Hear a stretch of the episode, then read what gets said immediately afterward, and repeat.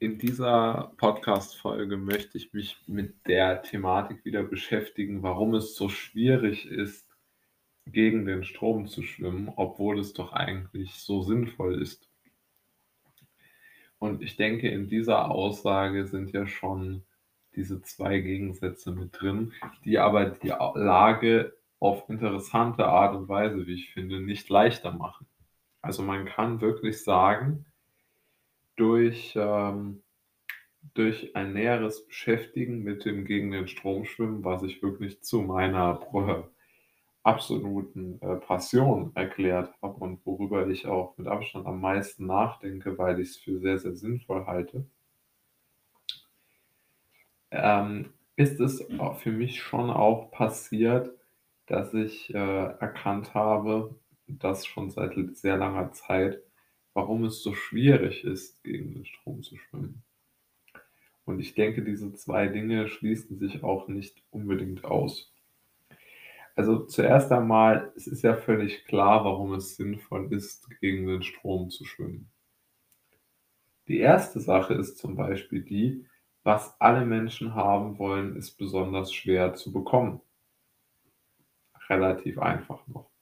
Dann ist es natürlich auch so, dass in den Phasen, in denen jeder irgendetwas macht, die Wahrscheinlichkeit, dass man jetzt besonders gut in dieser einen Sache ist, natürlich sehr gering ist. Ja, also wenn wir jetzt beim Beispiel sind, wenn jeder ähm, anfängt, äh, ich weiß es nicht, äh, Klavier zu spielen, dann ist natürlich die, die, die Chance, als Pianist berühmt zu werden, geringer, weil einfach der Talentpool immer größer wird wohingegen, wenn jetzt nur 100 Leute rein theoretisch auf der Welt das Ziel hätten, Pianist zu werden, wäre das Ganze ja eine wesentlich vielversprechendere Aufgabe. Und äh, ich denke, das ist ja völlig klar, warum es sinnvoll ist, gegen den Strom zu schwimmen. Aber oftmals wird ja gesagt, die Schwierigkeiten beim gegen den Strom schwimmen sind nur psychologischer Natur. Ja, das ist irgendwie gegen die Intuition wäre, die einen in die andere Richtung laufen zu lassen und dann bewusst in die andere zu gehen.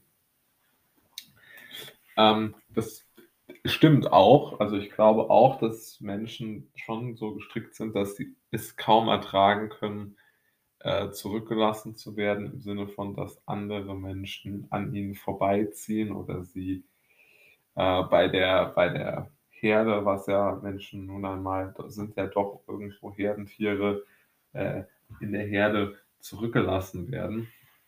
Ähm, ich denke, das, das spielt da schon mit hinein psychologisch, das ist gar keine Frage. Aber es gibt ja auch pragmatische bzw. tatsächliche Gründe, warum es so schwierig ist, gegen den Strom zu schwimmen und vor allen Dingen, warum es dann auch manchmal keinen Sinn hat. Also nehmen wir jetzt mal das Beispiel Wohnort. Wenn man jetzt jung ist, es ist sehr wahrscheinlich, dass man in die Stadt ziehen möchte, in eine Großstadt ziehen möchte. Und jetzt könnte man ja sagen, alle jungen Menschen oder die meisten jungen Menschen möchten in eine Großstadt ziehen.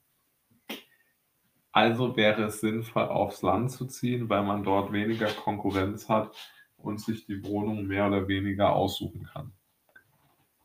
Und rein auf dem Papier stimmt das natürlich auch. Also man hat auf dem Land weniger Konkurrenz, praktisch gar keine, wenn man sich um eine Wohnung äh, bemüht. Und in der Stadt, in einer Großstadt, wartet man vergebens in den meisten Fällen. Ja. Und dieses Missverhältnis ist natürlich schon bemerkenswert und bezeichnend. Das muss man schon so sehen, denke ich. Aber trotz allem, glaube ich, muss man auch sagen, dass es ja trotzdem sinnvoll sein kann, dann mit dem Strom in dem Fall zu schwimmen oder ist anders formuliert zu sehen. Man kann natürlich sagen, man schwimmt mit dem Strom. Man kann aber auch das machen, was man für richtig hält oder was einem selbst persönlich am besten gefällt. Und es bringt ja einfach nichts, einem sich etwas zu kaufen, was man gar nicht möchte oder sich etwas anzumieten, in dem Beispiel, was man nicht möchte, nur weil es wenige Menschen haben wollen.